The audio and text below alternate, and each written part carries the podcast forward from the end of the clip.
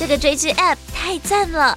不只有优质日剧、强档动画让你免费看，还有简洁好看的使用界面与便利好用的追剧功能。现在下载 KKTV App 还能抽 iPad，用户好评击退大荧幕投放功能，无线连接享受无限乐趣，一个按键一次到位，手机画面一秒现身大荧幕，超极致巨大化追剧体验，让你沉浸享受剧情氛围。用过都说好的离线下载功能，不管是在地下通勤、云端飞行，还是身处没有网络的异世界，只要事前下载好想看的作品，就能轻松突破无网络讯号的窘境和限制，随时随地顺畅追剧不间断。十月二十日前下载 KKTV App，就有机会把万元 iPad 带回家。立即点击资讯栏连接。大家好，我是阿松，我是拉丁，我们是两个戏剧顾问。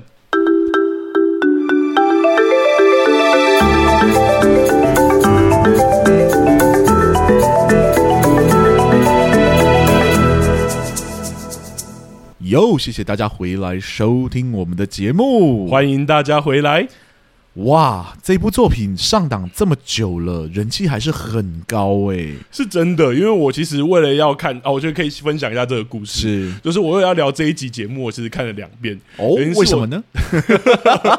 啊，因为我第一次去看的时候，我实在太累了，所以我前一个小时真的一直在度咕，度孤到我，我旁边的大妈好像都觉得很烦。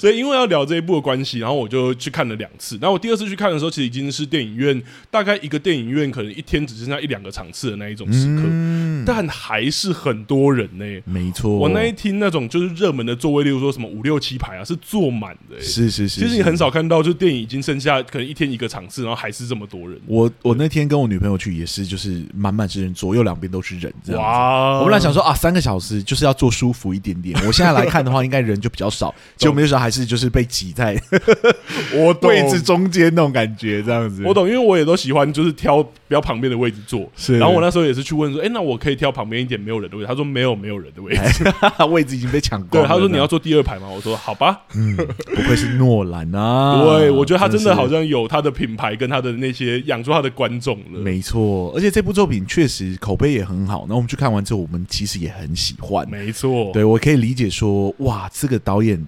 这么长期的一直在创作，结果每一部作品的品质还是维持在一个这么高的地方，真的是蛮厉害的。对，不知道有一有一天两个戏剧顾问推荐我们有没有机会聊到他的作品哦？但超多值得推的，真的。但我觉得这是他第一次，就是好像应该是第一次真的拍一部就是呃真人传记的电影。我原本以为会相对严肃，或者是可能就没这么娱乐了。但我其实看完，我觉得还是有很多震动跟感觉。哦，超级超级娱乐！我只是觉得看完之后，真的有一种。哦，我本来对这个人其实没有那么感兴趣，但看完之后呢，我真的有燃起某一种要再去查查看他的动力。哦，我真的有查，而且马上去看很多或听很多那一种去比对他真实人生什么。我觉得这真的是娱乐最大的功能。是是是是是。然后我认真去查了一下，就是国外对于这部作品的评价，嗯，其实也有掀起很多的讨论，就是我们觉得那种戏剧引起来的讨论。好的那个方向。啊，对，那有一些人也有质疑说，就是在这部作品里面所刻画出来的奥本海默有点太过正面了。嗯，他们有说，就是奥本海默其实争议还是蛮多的，直至直至今天为止，在针对他就是创造原子弹这件事情啊，在过程中发生的一些事情啊等等之类的，其实争议还没有完全的消弭啊。你说可能政治立场啊，或是私生活，我好像也有查到相关的。但我看的是美国的，就是。一般民众写的东西，所以我想说，应该是因为是美国，所以对于奥本海默这个人物就有更多的情感连接，因为他本身就是发生在美国本土的。故事嘛，是，而且他也真的在好像美国政坛有活跃过一段时间，是，所以我觉得应该他们评论起来有个有掀起那个，但我觉得这也是很有趣的，就是好的作品有时候就是可能可真的可以引起这一些的讨论跟激荡，没错，而且我觉得活在自媒体的时代啊，就是这种讨论很快就会被激起来，嗯，就是以前可能要等报纸啊，等一些 就是新闻媒体去做报道等等之类，大家闲话之余才会聊到这样子，但是现在自媒体哎、嗯。欸、播完，大概很多人就在开始在网络上讨论这样子，嗯。嗯嗯嗯，是，我觉得是有趣的，我觉得有趣啦，而且我觉得真的不只是人物的讨论，我觉得连价值的讨论也很有趣。就是大家有说，这是一部非常适合现今可能真的已经有战火然后这样的时代的电影，这样没错，我也觉得很感动。我觉得看的真的有蛮多感想的，但我觉得我们好像该拉回我们节目的本体了，这样 是是是，我觉得差不多要进入到我们节目了。但在开始进入到我们节目之前呢，我们应该要来谢谢一下有赞助我们的听众哦。这次呢，呃，截至目前为止又多了两名这样子，那我们就在节目里面来分享一下他们写给我们的内容吧。好，第一位呢叫做林林，那他写的内容是想赞助的心情很奇妙，呃，一直以来呢都很想固定捐赠，但实在对 NGO 云印没有彻底认识之前呢都不敢贸然支持，然后也有彻底认识之后，然后很失望的 NGO 哦。那听到了有了赞助方案，觉得那不如支持我认同内容含金量又高的节目。谢谢你们努力带来这么好的节目啊！哎呦，谢谢玲玲，谢谢你赞助我们。是是是，他。前面指的应该是说他以前有想要赞助的 NGO 单位，或有以前有赞助过的 NGO 单位这样子，嗯、然后最近就是会考虑比较多等等之类，但是在考虑的期间呢，就发现我们的节目有赞助的方案，所以就决定先赞助我们这样子。感谢你对我们的肯定，是阿里嘎多。但我觉得那个蛮有趣的，因为我我本身也有在做那一方面的一些调查或研究，嗯、不能讲调查，应该说我也有在关注。是是然后我觉得最近有比较多 NGO 团体反而会走向他们真的把他们的财政或者是你捐钱会用在哪里，把它透明化。嗯我觉得这个也可以给大家参考，或者说啊，大家继续支持我们，肯定我们也不错。是是是，就比较 安心一点点那种感觉。对，但我只是说，最近好像大家也有发现，NGO 有发现这一件事，他们的捐款的金额上也有开始往透明化的方向走。搞不好你你也可以参考一下这样的组织。嗯哼。但还是非常谢谢玲玲这边，就是有支持我们赞助我们。对，尤其是你的肯定，我觉得含金量高这件事情真的很开心啦。是是因为虽然我们一直很扎实在做一些戏剧结构或什么，但是我觉得有时候有没有意义，或者是含金量高不高，其实定夺的还是各位剧友们。没错。所以听到你们这样讲话，或者是直接用金钱赞助我们啊，或者是给我们看到一些你们的评论，或者是直接私讯我们都赞赏，我其实觉得我们两个都会很开心。其实非常非常非常的开心。没错，对。好，谢谢。那我们接下来来念第二位有赞助我们的听众，嗯，他写的文章比较长，我这边呃就来大家耐心听一下，这样子。好，他的名字叫做 Vincent，这样子。然后他写的内容是：嗯、我是爱看电影、看剧的四十一岁商管人。我一直以来呢做的是行销案件或者专案提案，都是以安排剧情与观者情绪的角度策划，而影剧就是我最主要的灵感来源。我在做提案或带团队或做企业顾问时，使用的逻辑跟戏剧顾问的基本逻辑一样啊，就是你想要去哪里，为什么？你使用的手段有没有帮助你往那个目标去？有没有更好的方式？接触到你们的 podcast 时，简直如获知音，欲罢不能的一直听下去哈。哇！想跟阿松跟拉丁说的是，你们真的非常棒。甚至如果哪一天想要展开职业副本，我觉得你们也可以往商管简报顾问的方向尝试。对现在市面上套套公式就教人的江湖郎中而言，你们是轻松降维打击的哦。等一下，等一下，等一下，先暂停一下，我要拿张纸巾擦汗一下，有点不敢当了。但我知道说，我们的这个工作方式其实跟很多类型都很像，因为我觉得现在已经开始偏向不是用一套公式打天下了，很多都是针对你想要做什么或你的意图来那个。因为我自己知道，我本身是我对商管不熟，但我本身是教育的嘛，所以我知道教育界现在也很流行一个从商业来的，就是设计思考这一件事，嗯、其实也跟我们那个逻辑很像。但我觉得还是很感谢 Vincent 给我们抬的这么高，阿里嘎多。商管我真的不敢当，我现在说，确实我相信说，戏剧顾问走到一个程度的时候，他通用的领域不会只有在戏剧上面而已。嗯、对，因为其实故事美材很多，没错。然后。呃，喜欢听故事的人也很多，这样子。对，而且对去了解一个他创作或者是他做一件事的意图，然后用结构的方式帮助他达到那个方向，嗯、甚至是在文字方面，我觉得应该可以套用的很多啦。是是是。只是我们目前可能还是以戏剧为主，但如果能帮助到其他领域做一些发散的思考，我觉得这是我们意外之外呃意外的收获。是是是，因为我们自己在做戏剧，是因为我们是真的喜欢这个东西，没错，然后比较偏向是戏剧取向的在做。这样子，当然，我们也一直在想说，有没有机会跟漫画领域合作到啊？有没有办法跟小说领域合作到啊？等等之类的。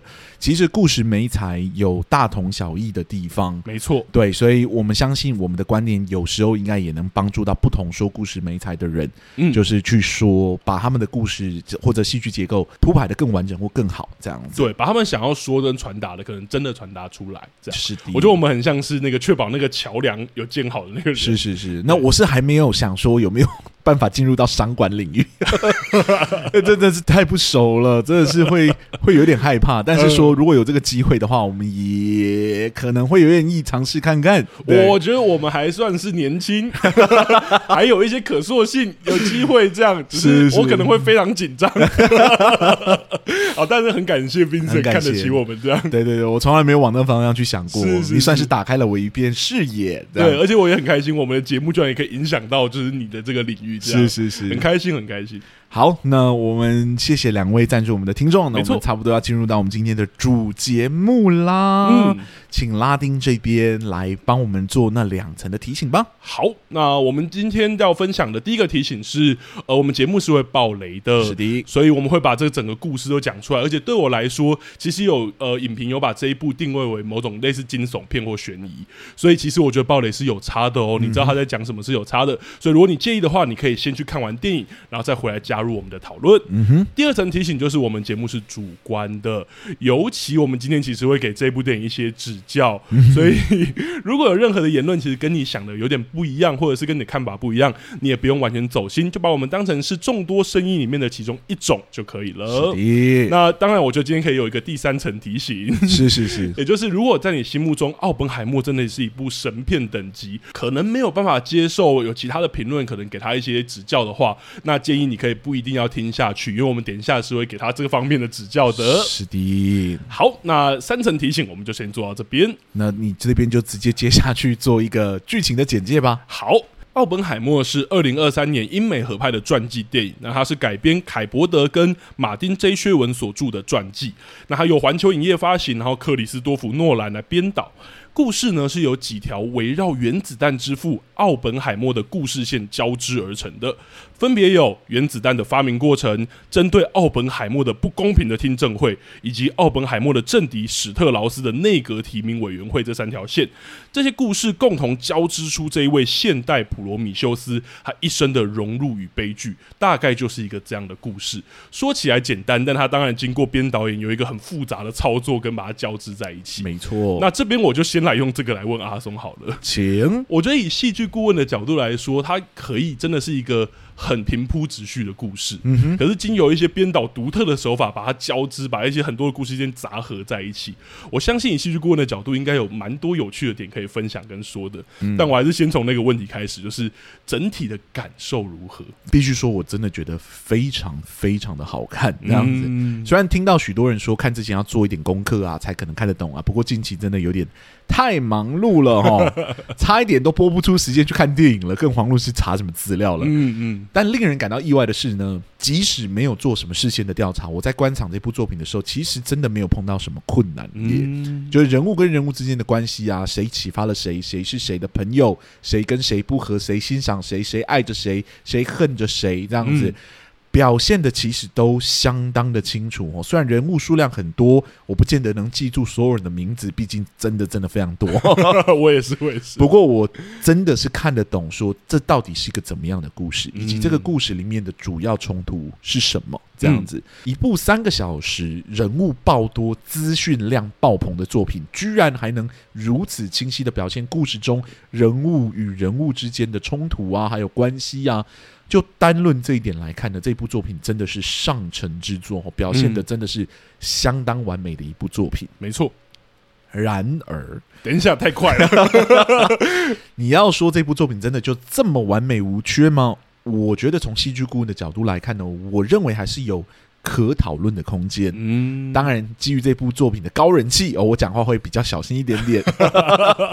但是我们诚实的原则是不变的哈，该说的话我们还是会说的。嗯，我个人认为呢，《奥本海默》这部作品在戏剧结构是有一个很微妙的问题哈，那就是它有主线剧情不明确的问题哦。听到这个，你可能会想说，明明就是传记电影啊，啊，片名就叫《奥本海默》，整部电影都在讲奥本海默的人生历程，主线就是奥本海默的故事，怎么会有主线剧情不明确的问题呢？对啊，其实大家这么说也没错哈。嗯，如果从传记电影来看呢，这部片的主线似乎是很明确的，就是奥本海默从剑桥大学实验室开始啊，再到他如何前往美国，并将就是量子物理学引入，最终被政府征召指派曼哈顿计划招募人才，再到他如何完成原子弹，成为原子弹之父，整个故事触及到的就是这个人物的感情、家庭、政治、价值观，几乎是全方位带我们理解了奥本海默这个人物。嗯，主线似乎是非常明确的。的确，就是奥本海默的传记故事。嗯，既然如此，我又为何会说这部作品有主线剧情不明确的问题呢？嗯，原因很简单，因为我们并不是从奥本海默的故事开始观看这个角色的，而是从路易斯史特劳斯的参议院提名听证会开始的。嗯，并且也是从他的视角。再带到奥本海默的安全听证会上面，最终才真的进入到奥本海默的回忆里面，开始去看他的人生故事。没错。听完你不觉得有一种戏中戏中戏的感觉吗？哎，每一个戏里面还有一出戏，还有一出戏的那种感觉，一层接着一层，好像在剥洋葱的那种感觉一样。没错，没错。你可能会有点好奇哦，为何原子弹之父的故事会从一个商务部长提名的听证会开始呢？嗯，原因也很简单，因为这一名想要入阁成为商务部长的史特老师呢。并没有受到科学家协会的支持，而他没有受到支持的主要原因，就是因为他在过往曾经策划了一场针对奥本海默的安全听证会，导致这个伟人失去了安全许可。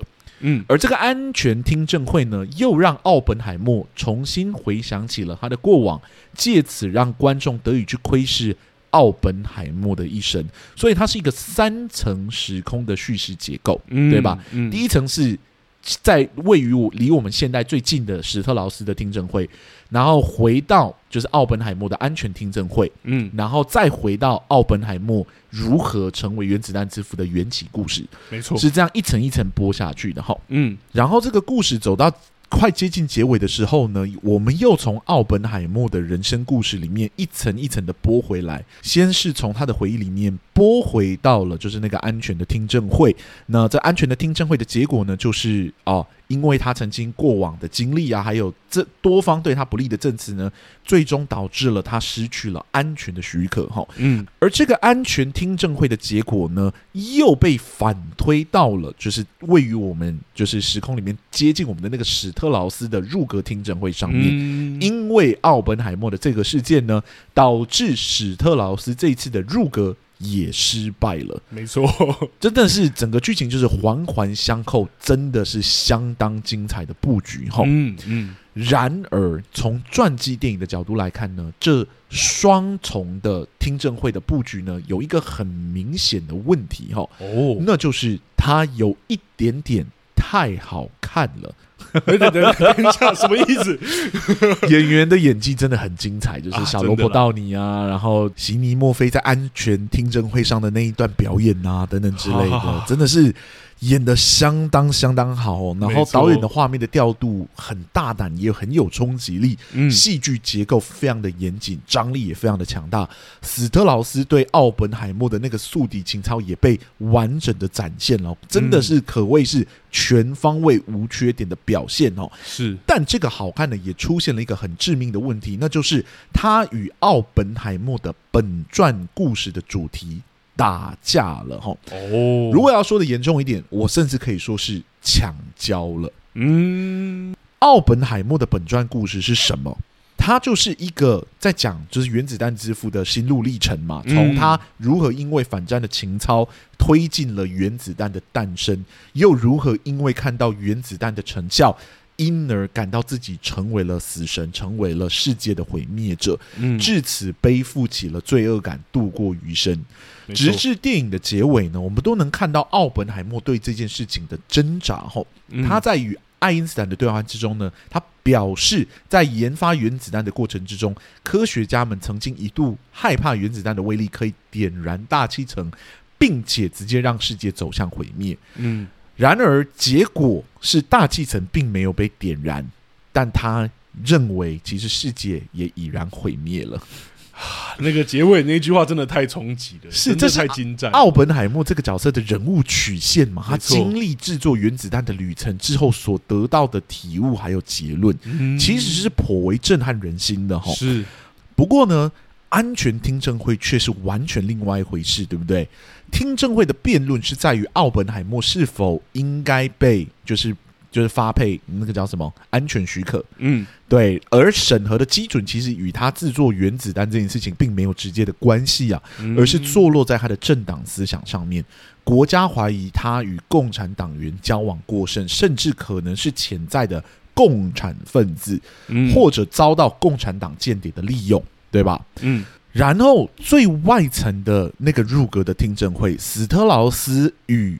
奥本海默的冲突也与原子弹其实没有直接的关联呢、啊，而是始于奥本海默曾经反对他挪威运送同位素原料的事情，而让他觉得颜面扫地。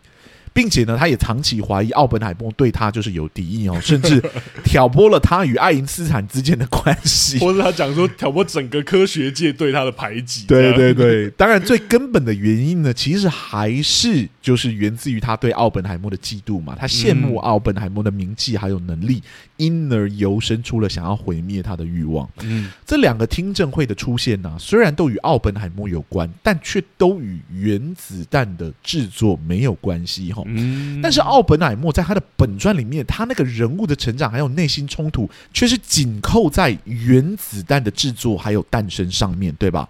听到这里呢，或许大家已经可以理解我为何会说，就是这部电影有主线剧情不明确的问题哈。嗯，如果说安全听证会的事件是辅助我们去理解奥本海默的本传故事里面他制作原子弹的那个心路历程。那这两段听证会的故事又未免太完整了一点点哦。这两段的听证会呢，有他自己的冲突，有他自己的起承转合，有他属于角色之间独特的角力关系。从各个方面来说，都是完整到可以完全独立于本传之外，完整到可以是自己一部独立的电影。这样完全同意，它可以是二部曲的感觉。是是是。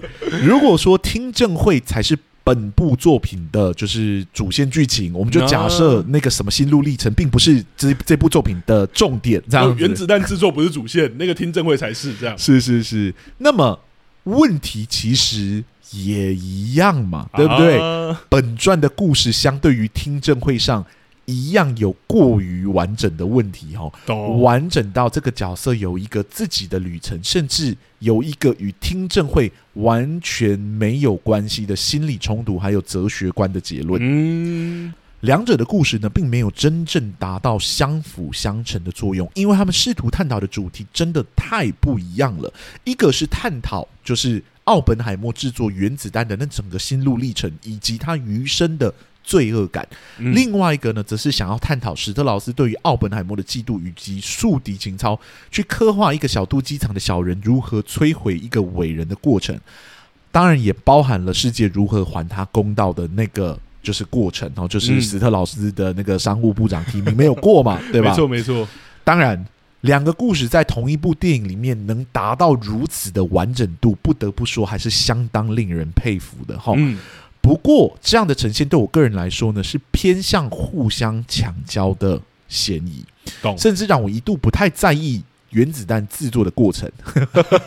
我其实比较在意那个，就是听证会的进程到底接下来会发生什么事。嗯，这是不难理解的，对吧？因为要看听证会的故事，只要知道就是奥本海默是原子弹之父就好了。至于他是怎么达到这个里程碑，过程中研究碰到了多少的障碍。其实对听证会的影响都不大，反而是奥本海默接触过多少的共产党员，何时有推进过共产思想的主张，才是主导听证会走向的关键。哈，对奥本海默的安全许可的审查尚且如此，就更不用提及史特劳斯的听证会了哈。奥本海默怎么制作原子弹的过程，几乎对这整个听证会没有丝毫的影响，甚至可以说是 完全不重要哈。没错，虽然两边的故事我真的都非常非常非常的喜欢，不过造成了主线剧情不明确的问题，似乎也影响到了我的整体的体验。我个人在这边还是会说，我觉得有点小小的可惜。我其实完全同意，虽然我知道有很多人非常非常喜爱，是是是是，但我觉得等一下我的主题很巧妙的是，我也会用我的观点来说这件事，因为我觉得我跟阿松的看法其实是很像的，因为我确实觉得，呃，我觉得这边可以小分享一个我自己的经验，因为我刚刚有稍微讲，但没有巨细靡的讲，就是我其实第一次看这部电影，我会进去看第二次，是因为我前一个小时都在度过。可是我后面两个小时看完之后，我超级喜欢。然后我那时候就跟阿松说：“等一下，这是有问题的，因为一部完整的作品不应该是，就是我少了看一个小时，我还是很喜欢这样。你不会说，哎、欸，哈利波特我只有看后半本，可是我超爱。那我说它结构有问题，它前面一定是多了什么或少了什么。对，所以我在第二次看的时候，看完我还是很喜欢。但是我其实同意阿松说，我确实觉得整体的故事好像有一种，我会讲野心过大。”的问题就是他好像把太多东西都已经塞入，然后就像阿松讲的，还是会有小小的说，如果哪一条是主线，因为我觉得我们的看戏习惯或口味是会觉得作品它可能本身要一个完整的主线，或者我们有一些我们自己的看法，尤其是我们觉得这部作品它有明显要刻画的、明显要刻画的主线，是对。可是，在这种情况下，当所有故事都这么完整的时候，你就会想说。到底谁是主？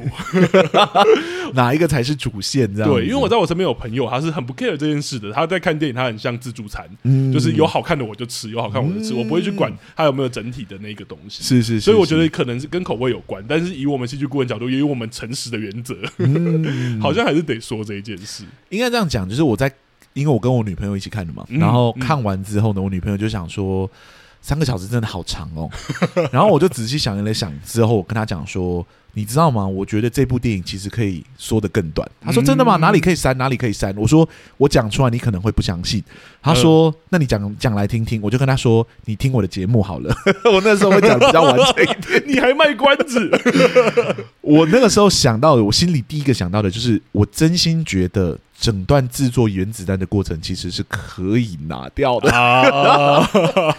当然这不是因为我觉得那段不精彩，我觉得那段真的非常好看。可是某程度上来说，这整个故事的开头跟结尾其实都结在听证会上，它是一个用听证会包装起来的故事。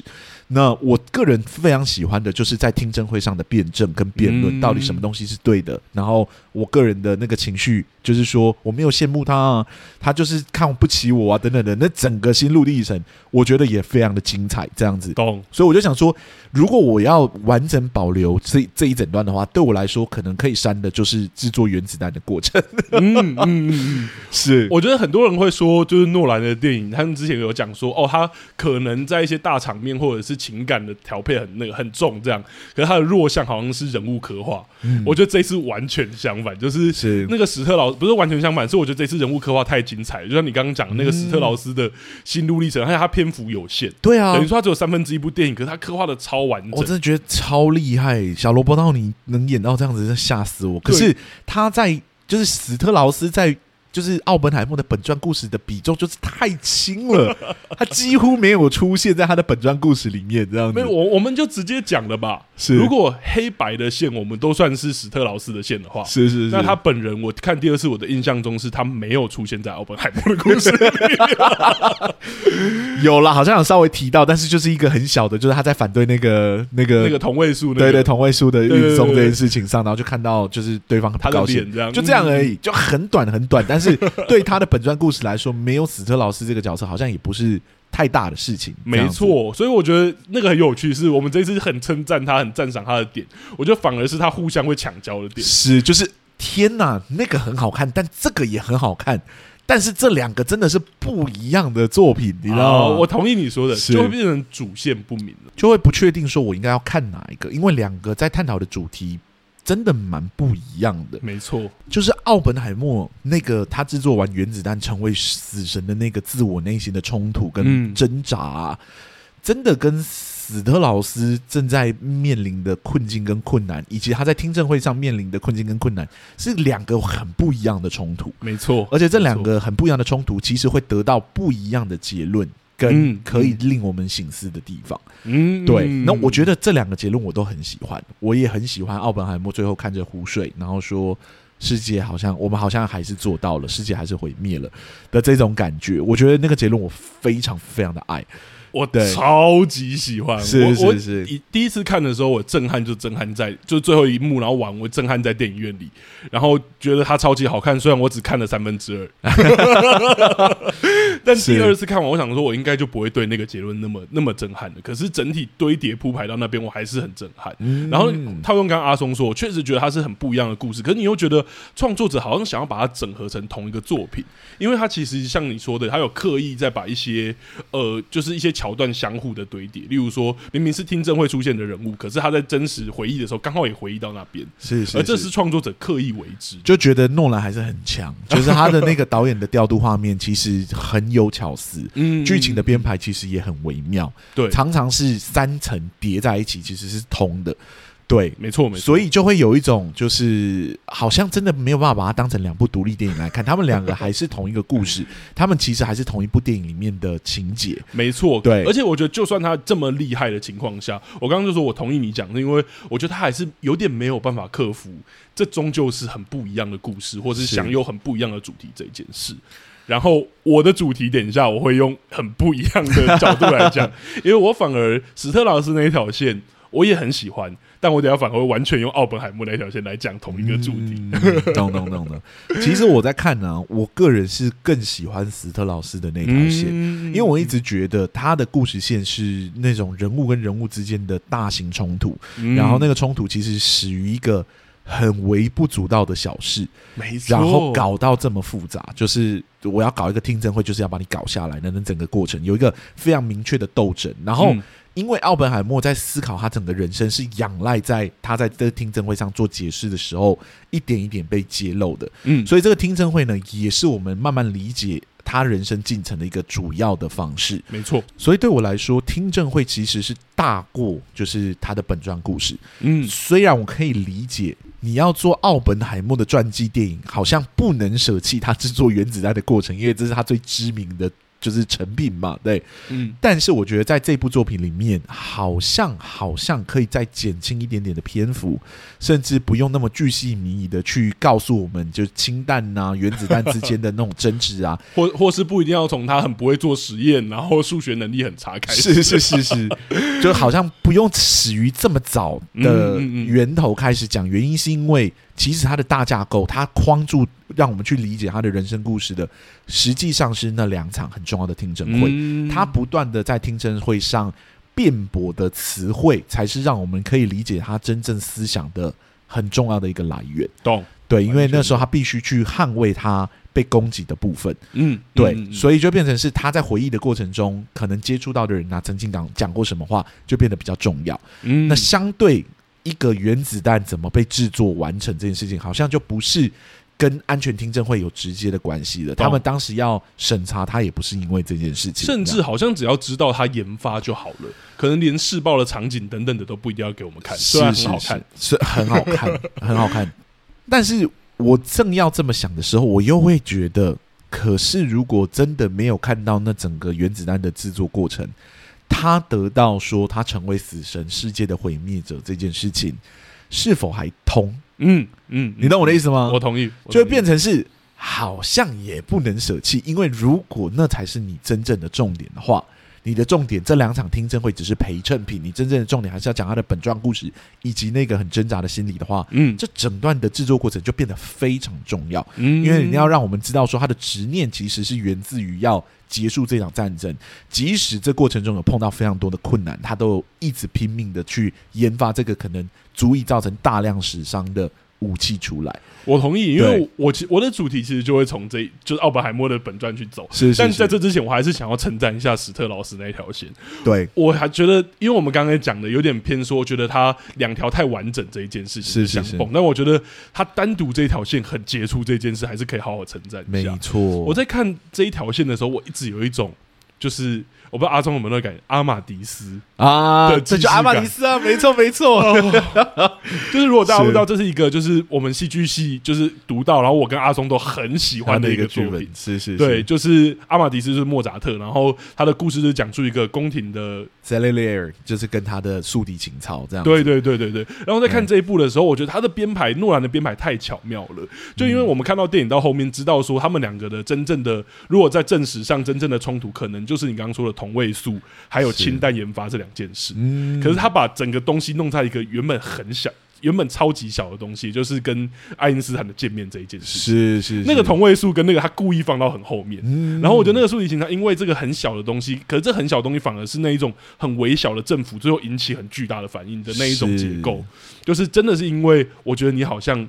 排挤我，可是我又没有东西可以证明。对，然后我好像从这一切都开始看到你的你的傲慢，好像你研发了原子弹，你成为了这个世界的主宰者或死神，你就可以你要同意就同意，你不同意就不同意。嗯、然后你可以站在一个国家之外的角度，然后去否定所有东西，去嘲讽一切。是是。然后我开始对你有很巨大的敌意，可是一切都始于一个超级小的误会。嗯。然后我那时候看，哦，我觉得这个故事太迷人了。对。但是我就会觉得，就是如果你想要讲的是本传故事那个死死。死神成为死神那个心理挣扎，史特劳斯的故事真的太精彩了，就是我又会被就是拉过去，我又会很期待这到底是怎么回事，我好好奇那个悬疑的背后。我完全懂啊，对对，因为你才刚有像那个电影的编排也是，才刚有一个就是原子弹试爆那个很震撼的场面，是是，是，然后后面就给我接史特劳斯的大独白，我想说到底哪一个是重点？对，到到底谁才是故事的重点？对，都很好看，都太好看了，我都想看这样子。然后再看史特老师的故事的时候，我又会觉得。好像本传的故事应该要轻一点，可是认真在看本传故事的时候，又会觉得好像史特老师的故事可以轻一点点。咚咚，对，但真的从戏剧系，应该说我现在要拉戏剧系的身份出来了啊！好，来来，真的从戏剧系的角度，我个人还是喜欢就是人跟人之间的冲突，嗯，所以我还是倾向说。好，如果真的要我选一个，我真心会觉得史特老师那条线可以，就是跟那个奥本海默的互动，可以再让我们看得更繁复一点点，嗯，然后可以减轻那个制作原子弹的这整个过程，是对，还是可以得到相同的结论，没错。但是好像好像不用演的这么完整，这样对对对，无论是哪一个选择，这部作品都有机会低于。就是三个小时，看的负担就会比较小一点点。是，而且我觉得三个小时这件事情其实不一定是我们觉得它真的时长很长，虽然它真的很长，真的。但重点是，其实它结构的相碰，我觉得观众是会感觉出来，因为我觉得我的那个疲劳感其实就来自于这里。对，因为我立马想到这件事情，也是因为我女朋友一看完，她就是说她觉得三个小时太长了。嗯，然后我就立马在想说，我自己也觉得好像。这个作品真的要演起来不应该到三个小时，嗯，对。然后我就在思考是什么原因，我就立马想到说，我可以理解，好像因为我。内心里面曾经有一度觉得有一段是可以拿掉的，嗯，那段就是原子弹试爆。我我觉得可以，呃，给就一一个小小的那个想法，就是我们的我们怎么思考这样，因为我们有时候会觉得，就是戏很长这件事不一定是它的时长很长，是有时候是它带给你的时间感。像我们之前会讲，有一些剧作家的本，他可能动辄演起来都要三个多小时，但你就觉得很完整。可是清晰的话，你可能会觉得，哎，看完我以为才一个半小时，是是，结果我已经看了三个半小时。对，所以有时候还是跟戏剧。编排结构有关，当然我也承认，有时候就是跟时间有关。对，有时候是跟时间有关。对，但有时候真的也许跟结构是有关的，或是怎么处理。有些戏可以演的很轻盈，有些戏可以故意演的很重。嗯，对对对，绝大部分都跟结构有关，因为好的结构是可以让你忽略那个时间长度。没错，而或者是有些结构它故意就是要让你感觉到那个漫长。是，像我们之前聊，哎，我没有没有聊过，是我们在别的节目聊 公路电影。对，公路电影的结构啊，不是，是我们自己私底下聊天的时候，是对，就公路电影，它可能就是一个故意要制造你一点点漫长感的结构，是是是，对对对。怎么会聊到公路电影？没有，我的意思只是说，就是结构上有些它还是看它结构想要达成什么。对，它如果要轻盈是有办法轻盈的。是，那我们在看这一部的时候，觉得它好像没有必要，或者是它没有要想要这么漫长。是我可以举，我可以举一个例子给大家去想，可能大家很快就会想到。嗯，通常如果是很好看的影集。你都会觉得，其实好像没有十几个小时那么长啊。对，觉得就想啊，怎么这样看就看完了？对，嗯，那是因为它的结构可能就是很固定、很完整，它所有的东西都扣合在一起。是是是，这部电影充其量也就三个小时，对，就跟真的影集比，通常比起来。都是不能比，一定是短太多了。对对，一定是短很多。嗯嗯，那一次看三个小时当然是个负担，但如果它的故事完整度是极高的话，三个小时你真的不会觉得是一个很长的时间。嗯，对我个人看完之后，我同意我女朋友的原因，是因为我自己也觉得好像有一些地方可以删，可是我那时候一瞬间。还没有确定该怎么删，懂？对，我最后那个时候直觉想到就是要把原子弹的整段删掉，可是我回来又想一想说不不通啊！如果他那整段删掉的话，他后面得到那个死神的结论就不合理。嗯、对，一定要有那个漫长的实验的过程，你才会理解。然后我最后慢慢整理之后，就是好了，我大概知道了，就是两个故事都太完整了，没有谁主谁负，两个都是主。嗯两强相争的那种感觉，是哎，我我个人觉得，如果要让这个故事再完整一点点，其实就是让其中一段的故事变得稍微不完整一点点，嗯嗯嗯，其实就有办法直接解决掉这两个故事同时放在一个故事里面有互相强调的问题。是，就是你不要让他好像，即使我没有看奥本海默的本传，我也看得懂听证会的故事，或者反之亦然，我也不要让你觉得。哦，我没有看呃听证会，我也看得懂奥本海默的本传的故事。嗯，如果这两个故事必须一定要合并在一起看，它才合理或好看，那我觉得其实就解决掉了我们觉得这两者之间有互相抢教的问题。当然，讲了这么多，我还是要强调那件事情是。我是非常喜欢的，大家不要误会，我们点出问题就是我们不喜欢，是就是这两个故事，我个别都非常非常的爱，然后他们合在一起，我也没有觉得就是极大的缺点，嗯、我只是觉得有互相抢教，让我一瞬间有一种不知道谁比较重要的困扰，但是其实也是好看的，这过程中我也是享受的。我甚至可以跟大家说，我觉得呃不一定一部作品越会越看越好看，我只是不不一定同意这件事。我觉得还是看结构铺排或者什么。是，但我可以告诉你，这一部我在看第二次，我是真的觉得很好看，而且甚至我就可能可以看第三次、第四次，甚至是如果它上串流平台，我可以加一点五倍速的话，是我愿意再给他很多次我的那个体验，因为我觉得我那个体验像阿松讲的，真的很完满。当然，我还是就觉得有一些多余的部分啦，对，但是我觉得它真的是好的，就是大家。虽然我觉得我们节目出的时候好像他已经 没剩下多少场次，但我觉得即便听到这里，你已经被雷翻了，你还是可以去看一下。对，我还是很推荐的。我个人觉得就是。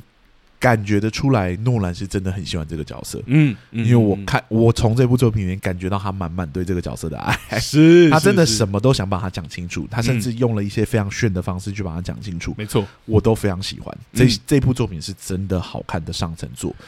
对，所以如果大家有兴趣去看的话，真的现在还可以再进去看一次啊，或者就是还没看的赶快进去看。这样对，我觉得导演表演。文本甚至台词，我其实就觉得是厉害的，而且要讲其实都可以讲很细，因为在这一场，在这一部电影里面，其实戏被切的蛮碎的，是。可是他的有一些台词都极之有效，而这个有效其实跟整体编排跟他的台词撰写都有很大的关系，我觉得真的很厉害了，非常厉害。当然，很多人并不一定会认同我们说这两个故事互相抢教等等之类，有些人就是不在意，或者有一些人就觉得没有抢教啊等等之类。都没关系，反正就是主观，这是我个人的感受。我现在把我个人的感受讲出来而已。OK，现在打预防针有点太晚了，没关系，我们前面已经有第三层提醒了。好了，是，是，对，现在我们又有把东西讲出去。我觉得我们还是要把我们的诚实的感受讲出来。是，好了，那我觉得差不多，我们应该要直接进入到第二个问题了。好，就是你刚刚有提到，你等一下会讲他的死神的部分嘛？我有点好奇。针对他的这个本传的历程，你有没有什么你觉得值得跟大家分享的地方？好啊，我我其实觉得觉得可以先先出来说明一下。我其实觉得大家会有，就是应该说我们会有多余的感觉。我后来在看第二次的时候，因为我觉得不一定每部作品都要看两次，或是看三次、看四次才能来评论。但刚好这一次我有这个机会看两次，我觉得确实有一些地方可以看得很清楚。那呃，我觉得我们有这样的感受是很自然的，原因是因为我觉得确实觉得这一部作品给了两个入口。嗯、那一个入口其实就是阿松刚刚讲的黑刻意黑白处理，因为一般可能我们用色调这么强烈处理的，可能会是时序的方面，是。可是他居然是用支线来区分，所以代表那个史特老师这件事真的被 highlight 出来，他确实也是一个很明确的入口，甚至他的结尾也呼应回来，所以我觉得这是其中一个入口。但其实大家还有另外一个入口，也就是一开始的画面，其实是呃。开头的两句话，是，然后以及奥本海默少年的时候从床上惊醒的画面，嗯，所以我其实觉得这部片给了两个入口。那刚刚阿松讲的第一个入口有多余的感觉，第二个入口我也有多余的感觉。那我我就从这个第二条线来讲好了。好，平心而论呢，其实在我心中，奥本海默是很杰出的作品。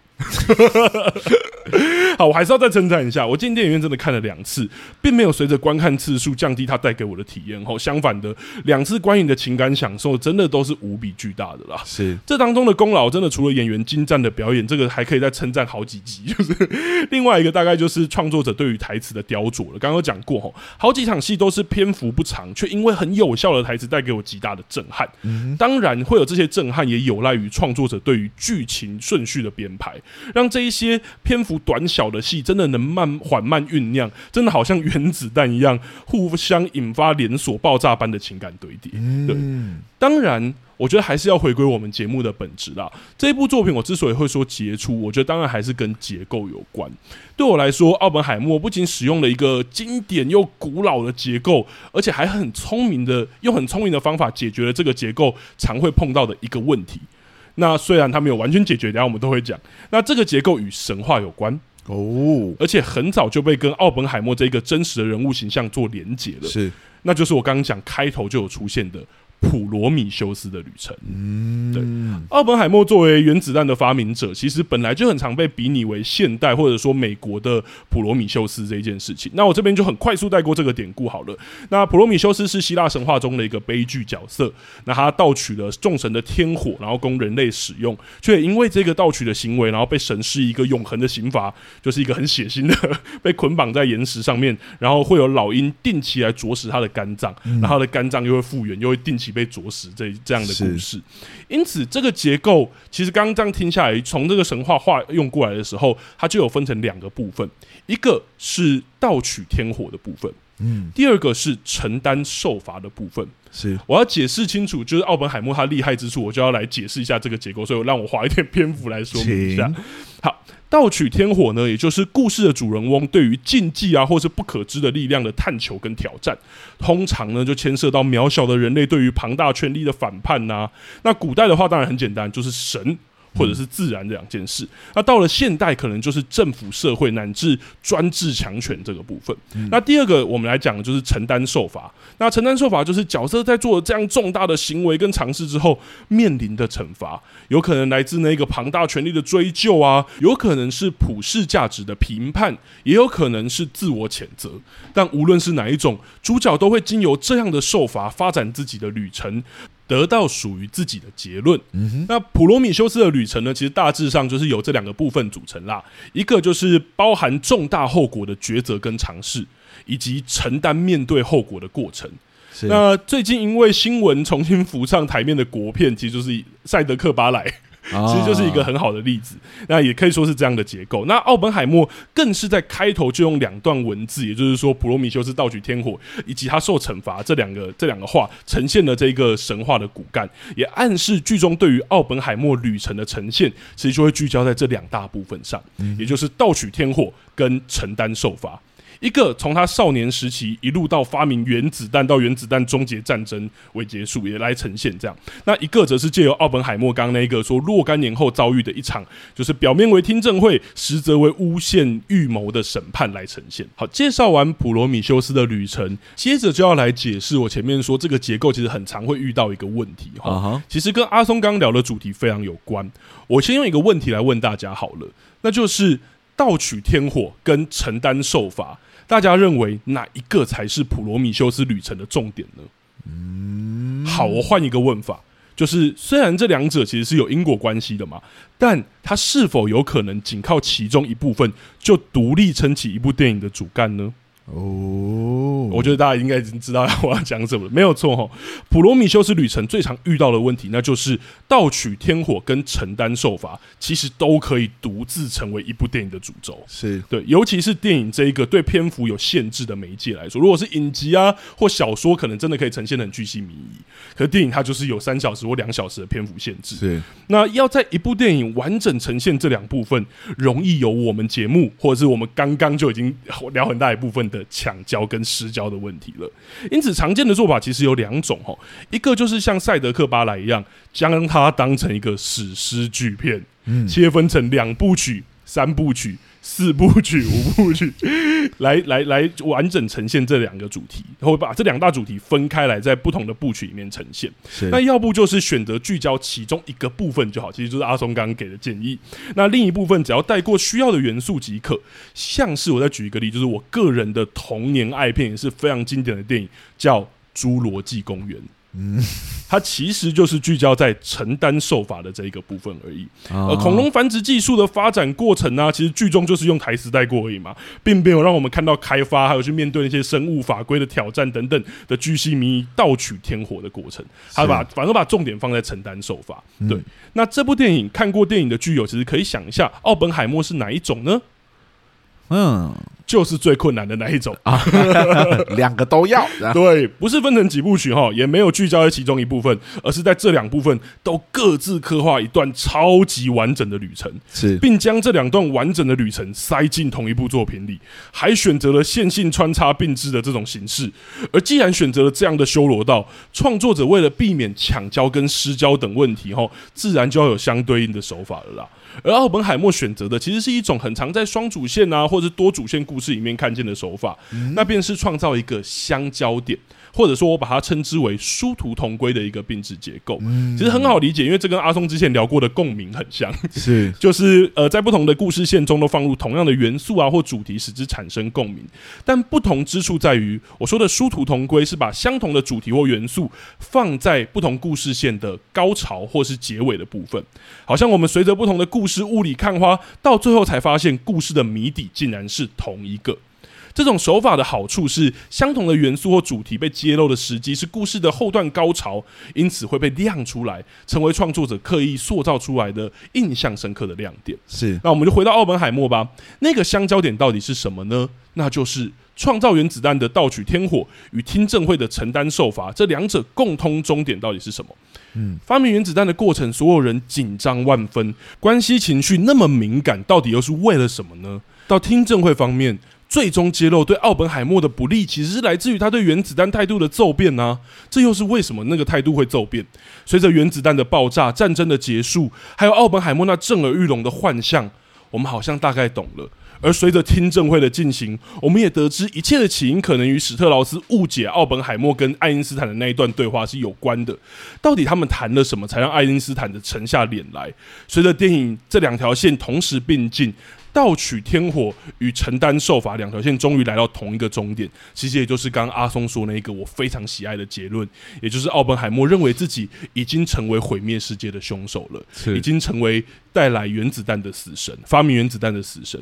盗取天火的故事线让我们线性的看到他成为死神的过程，承担受罚的故事线则让我们看到造成奥本海默悲剧的原来是他对于自己成为死神的愧疚与认识，才造成了这后。面一连串的误会也好，态度的骤变也好，是奥本海默这一部作品用殊途同归的方式，其实解决了普罗米修斯旅程常见的问题，又 或者说部分解决啦。因为我觉得整体还是太过完整了。如果当我们还不知道终点只会通向同一个的时候，其实我们前面很容易就迷了路。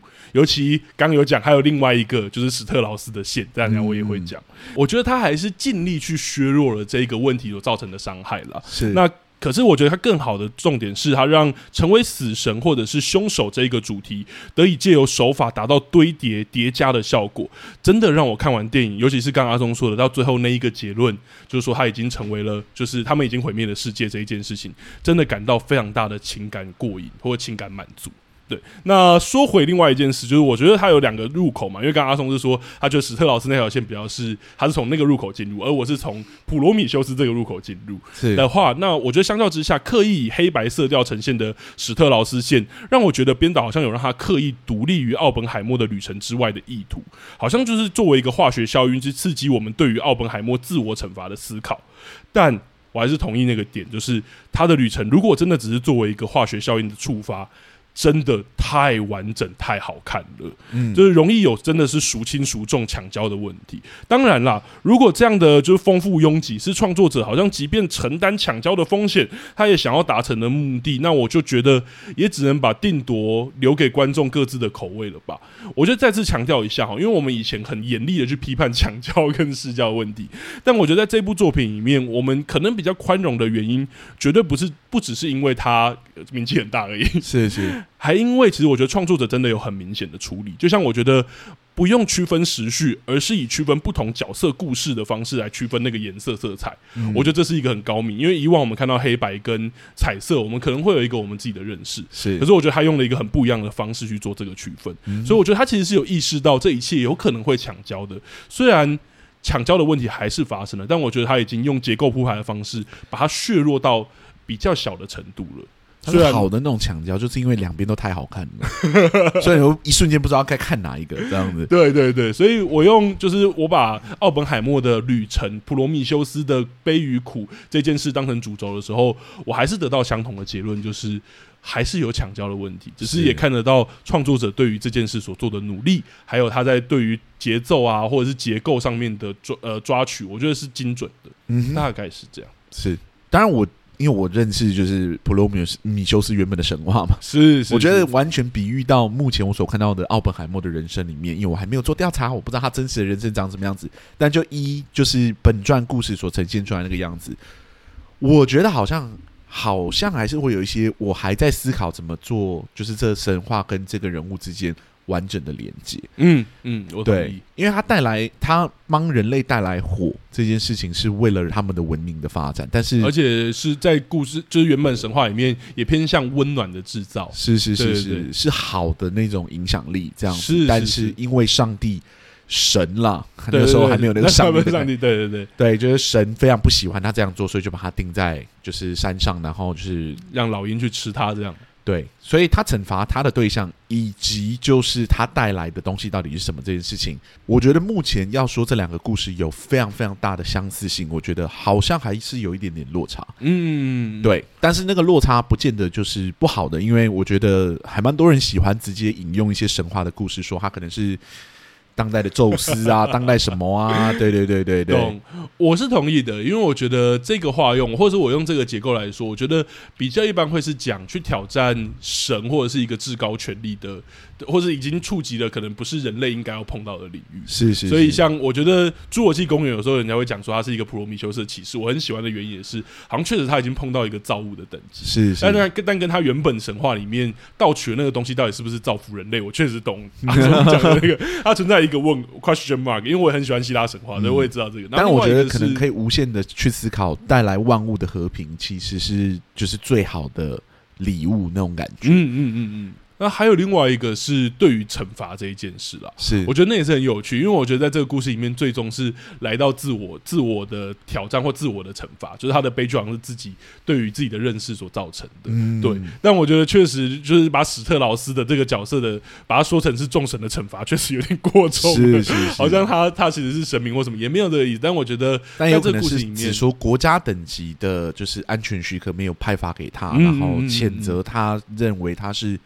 造成国家安危危险的对象，这样子。对，我很喜欢的一句话，就是也让我觉得这个故事有惩罚的主轴，也是他前面讲的那个，就是他跟史特老师一起讲的那一句话，嗯，就是说，就是为了自己的一生辩护，嗯，就是那什么要多难堪还是什么，对，是是是。啊，很喜欢啦，对，好，那我觉得我们就直接来聊第三个主题好了，嗯，对。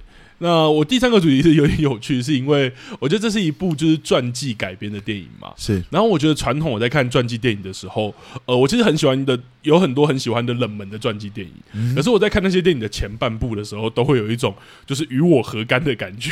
与你何干？就例如说，我看《人民公敌》，就是一个约翰·狄林杰，就是早期强尼戴普演的，很好看。然后是演一个银行抢匪，美国就是经济萧条年代的银行抢匪的故事。是。然后或者是海伦·凯勒的故事，也都到最后末尾的时候，也都会让。让我感动，但往往是因为这些角色的一些行为或什么。但是当他很前面在线性在说这个故事的时候，我觉得我都有一种迷路的感觉，就是我在找我跟这个故事的关系到底是什么。嗯、可是在这部电影，它可能借由编排或什么，让他有一个很不一样的感受，呃，却可以让我们好像真的让它成为一个票房很好的电影。然后或者说，他真的打入把传记电影这个类型打进大众。我有看到一些评论也有说，他们觉得这部电影很大的功劳是让传记电影可以触及到这么多人，让大家大家都很喜爱，因为它不是以它是以人物传记，不是以事件来作为传记，因为有一些改编自史实的，它其实反而相对好切入。我不知道阿松对于这一件事情，你有没有什么你的看法，或者是你觉得他到底是怎么做到的，或者他他如何做了哪些事这样？我觉得这个问题蛮有趣的，是因为我知道它是一部传记电影，然后我对于这个原子弹之父其实没有太多的研究，然后我一直听说应该要就是看过他的资料，你再进去看这部电影会比较有帮助。嗯，但我真的实际进去看之后，就像我在前面刚刚讲的，我并没有这样的感觉。嗯，那我会没有这样的感觉的原因，就像我在前面也有提到的。就是他人物关系非常的清楚啊，谁是谁的朋友啊，等等之类的。透过就是有点像导演的编排之后，去把它呈现出来，其实完整度是极高的。嗯，但这个完整度呢，其实换句话说，就是我们用直接一点的词汇来讲好了，嗯、就是它的戏剧性是很完整的啊。对，所以某程度上来说，它其实不是传记为主的电影，不是要把他的人生故事给讲清楚的电影。嗯，它是要讲清楚一部戏。就是一样，回到我们常常讲的戏剧结构。呃，传记电影会碰到的问题，我觉得绝大部分都会有一种，就是哦，我应该要尽量贴近史实，或者尽量去，嗯、因为讲说历史题材的作品，其实都会碰到这个问题。我们有还有一个历史包袱。对，那比较常见的几种做法，当然有一些就是直接虚构一个不存在的人物，嗯、但是发生在那个时代里面的人。嗯，对，就是哦，可能是阳光先生这种时代剧啊，就是那个时代没有这样的人物，但是。就是我们帮他编了一个剧情，懂懂懂。那另外一种就是我做小幅度的改编，对，就是一样是用真实的人物，但是我帮他做一定程度的小幅度的改编，来符合戏剧性的需求，这样制造张力跟提高那个戏剧性。是。那我觉得诺兰的这部电影当然也有做一定程度的小幅度的改变，一定多少有调整，但是我觉得最强的其实是他的叙事手法很强。啊，对，就是有一种很炫技的感觉。我看完之后，我的 我的第一个想法就是，哇，诺兰好炫技哦，这部作品这样子。嗯，同意。对，就是画面的切换啊，然后颜色的使用啊，整个剧情架构的编排啊，那种三层时空式的那种连接啊，等等之类的。嗯嗯嗯。其实这些都有助于我们对于这个故事是更感兴趣的。他没有往贴近史实的那个方向走。当然，我相信他是非常尊重。就是奥本海默的生平，嗯，他是往我要尽量让这个故事看起来有趣的方向去走，嗯，对。那我觉得这是诺兰在这部电影做的非常成功的一个原因，因为我后我在看这整个故事的时候，我才发现，我其实对于就是奥本海默这个人。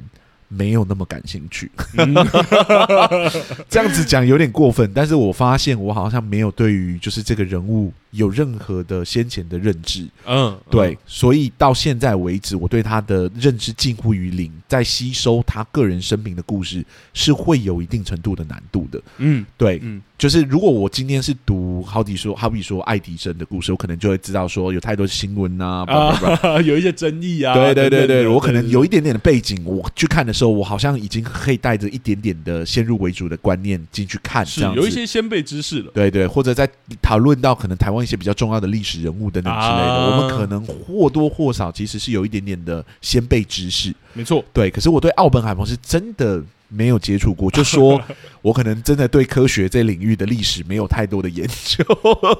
我知道的那几个，可能就是那几个很大的名字，right？爱因斯坦啊，对，就是这类型的这样。嗯，在这样的基础底下，要我去看一个奥本海默的故事，然后又这么多人物接触到的人又这么多的情况底下，是你的叙事结构没有炫一点技，或者你的编排没有强力一点点的话。我确实很有可能就涣散掉了，嗯，对，而且就某程度上来说，我在看他整个制作原子弹的过程，我是近乎快要涣散掉，因为我其实没有很懂物理学，他们整个在讲说那个东西有多难做啊，然后在那边争论啊什么，我其实，在旁边就有一种，哈，你们在说什么？我好像走错教室了。我好像不是戏剧课吗？对啊，这不是戏剧课吗？哦，我不想先进入到画物理学课来这样子。对对对对，就会有那种就是太深奥了。嗯、当然，我必须说，诺兰其实还是有多少提供一些画面的视觉啊，来辅助我理解制作原子弹过程中的一些物理的知识啊等等之类。嗯嗯嗯。But 我。必须说，看完之后我还是没有完全的懂，我可能没有那方面的就是天赋吧，所以我才来搞戏剧这样。懂，但好像即便看不懂那个，还是其实会对，即便看不懂，我还是看得懂，就是人物之间的角力到底是什么，谁不喜欢谁，谁想要做什么事情。好比说，那个对于氢弹很执着的那个人，他的执着是从前面就开始了，你可以感觉得到他对这件事情就是有兴趣的。嗯嗯嗯，提出说可能会燃起。整个大气层的那个就是数学的，也是他。对，对他从一开始就是对这件事情偏向执着的，你看得出来。而且到后面的时候，这个过程中的人物角力啊，到他后来为什么会在安全听证会上讲出对奥本海默不利的言论呢？其实那个整个路程你是看得懂的，就是这个角色到底怎么最后会讲出对于奥本海默不利的话这件事情，这样。我觉得大部分的角色几乎都有一个明确的呃成长线线条或情绪曲线，是。然后就算是一些没有那么完整或出现篇幅有限的角色，其实也都有他情绪的复杂度。嗯，像我觉得有看到有一些网络上声友说，哎，对于女性角色的刻画可能没有那么完整。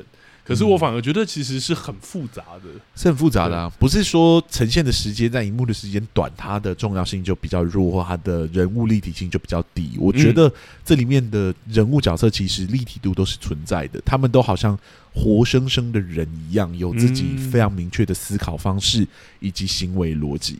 是，好比说那个女生，就是 你看，我真的记不得名字。啊，琼琼琼，嗯，就是奥本海默的情人，情人，或者说他非常深爱的女人这件事情，这样子，嗯、那个他从怎么样爱上奥本海默，到他怎么样对他产生执着。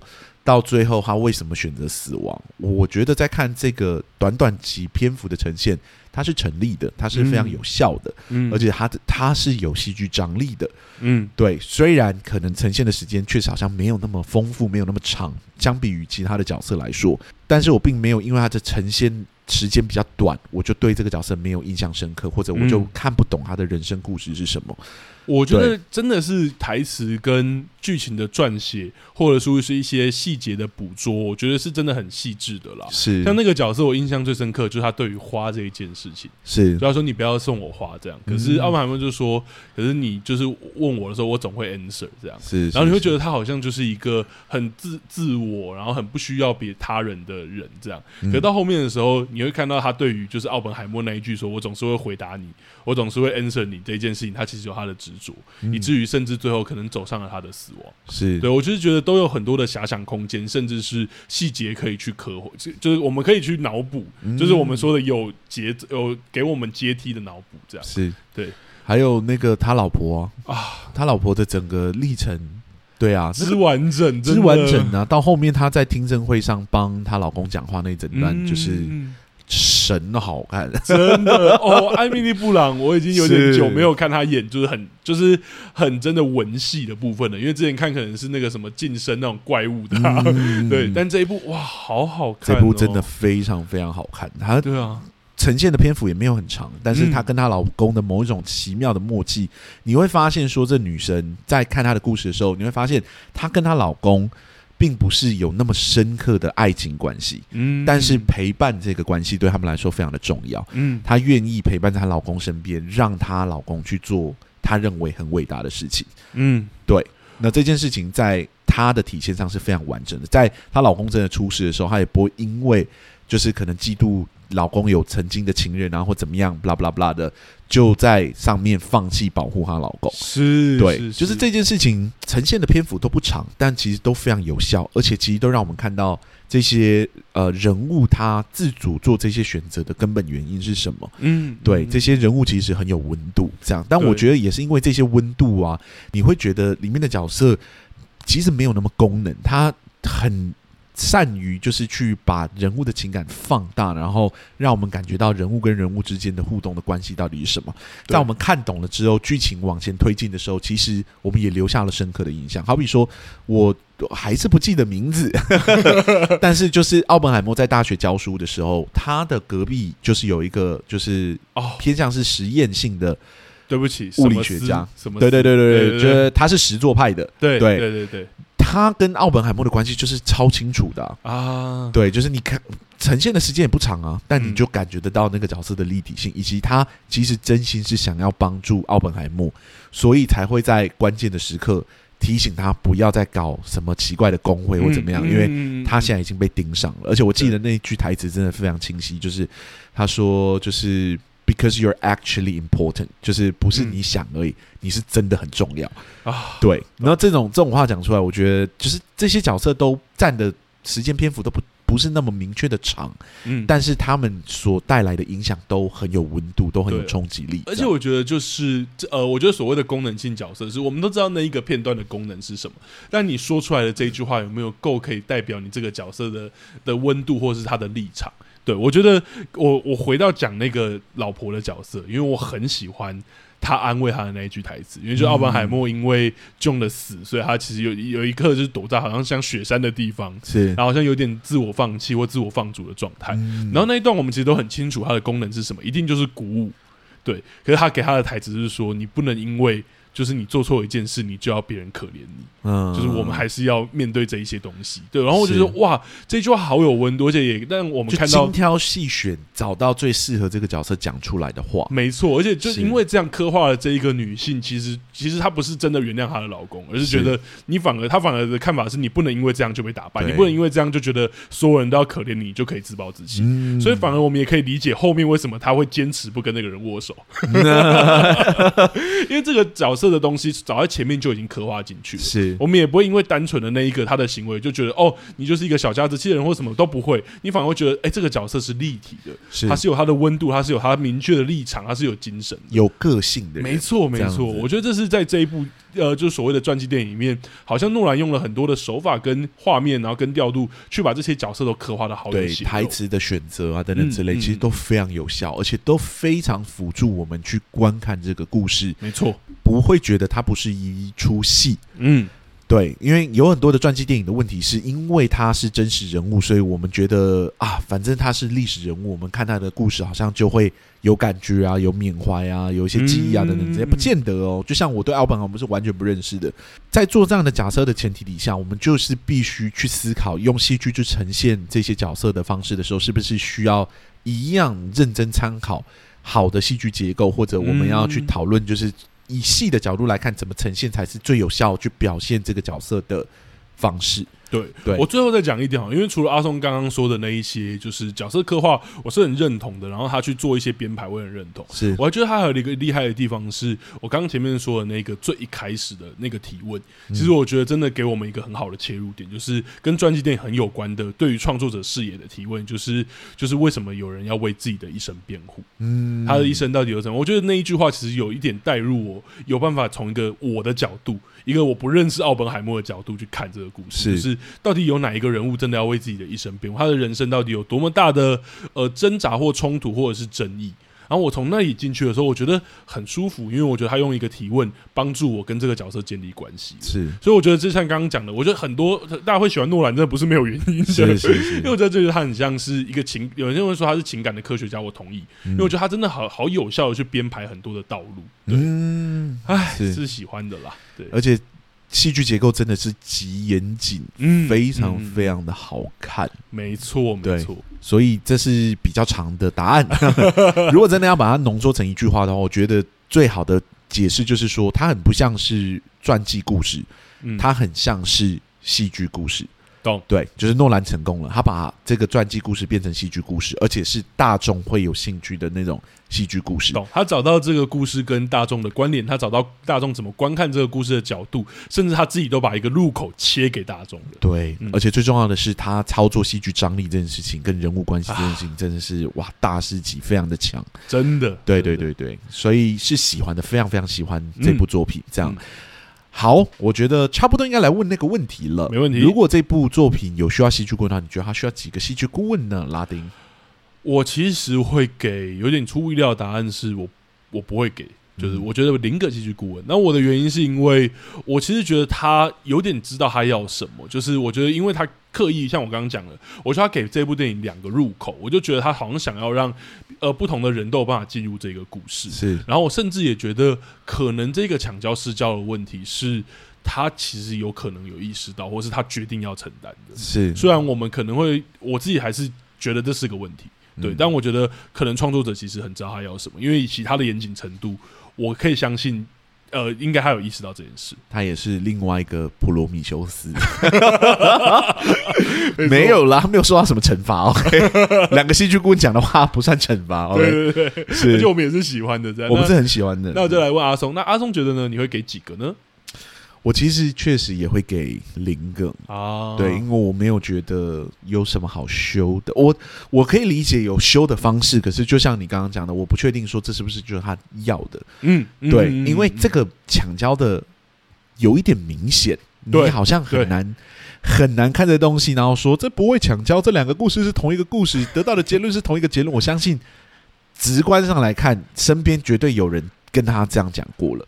我同意，对对对，尤其是他可能把小劳勃到你的独白放的那么长，跟那个渲染性那么强的时候，我就一定有人跟他这样讲。对对对对对，所以我相信这某程度上可能是他要的，他想要把小萝卜到你的这个情操也放进来，然后也想要把死神那个情绪给讲完，但他又不想要花另外一笔钱把它拍成两部电影，对，所以他用了很巧妙的方式。就是把它编排成一部电影，而且我必须说是近乎快成功了。嗯，对，因为虽然抢焦了，但是我并没有觉得这个故事不好看，这个已经很强了。对，我我觉得可以给大家一个想法是，你想象这部电影其实就把它剪成两个故事，然后真的是用线性的方式说。相信我，那个时长可能不是三个小时，大家可以自己想象一下。是是，是是，就如果你真的想象你线性看完这两个故事，我的天哪，那个时间感是更漫长的。所以我的意思也是，它目前的编排其实对于时间感的减少是有是有功效的，是，只是可能对我们来说还有不够的地方。对，当然还有，但是我不确定说这是不是。有一部分是他决定要去像你想要的，是承担的后果，没错，没错这样子。那我个人觉得，我没有不享受这部电影。嗯、然后，如果这是他想要做的事情，然后创作其实有某一个面向是圆梦，嗯、对，就是这是你脑袋想了很久的东西，要把它做出来。嗯，我觉得如果这是他想要做的事情，身为戏剧公司必须要尊重的。我们也不能强制说你给我。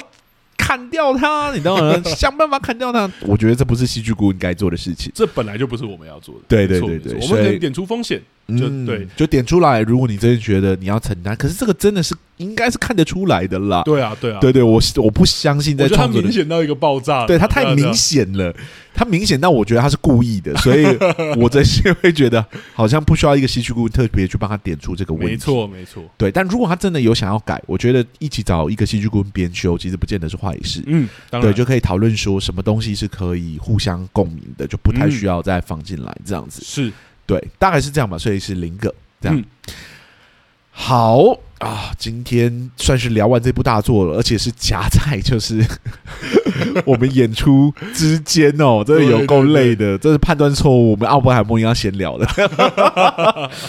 是是是，对，因为这一部真的我们在处理的时候也是有点战战兢兢啦。一来是我们也真的很喜欢，但又觉得有他的问题，然后怎么把它说好？我可以跟大家讲，这一集的就是稿子啊、资料准备起来是真的很辛苦，是辛苦的，必须说。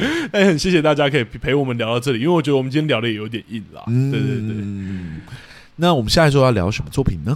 我们下一周好，大家我们演出结束了，我们就要回到影集的怀抱了。是是，是，那其实也是这阵子有点红，然后前阵子的讨论度很高啦。是，然后我自己是很私心有想要我们要聊这一部，因为我觉得它真的是台湾目前，因为我觉得有它特色跟值得聊的作品，那就是《八尺门的辩护人》这部影集。我还没看，但拉丁看完了，嗯、所以他是极力的跟我推荐说可以看这部作品。没错。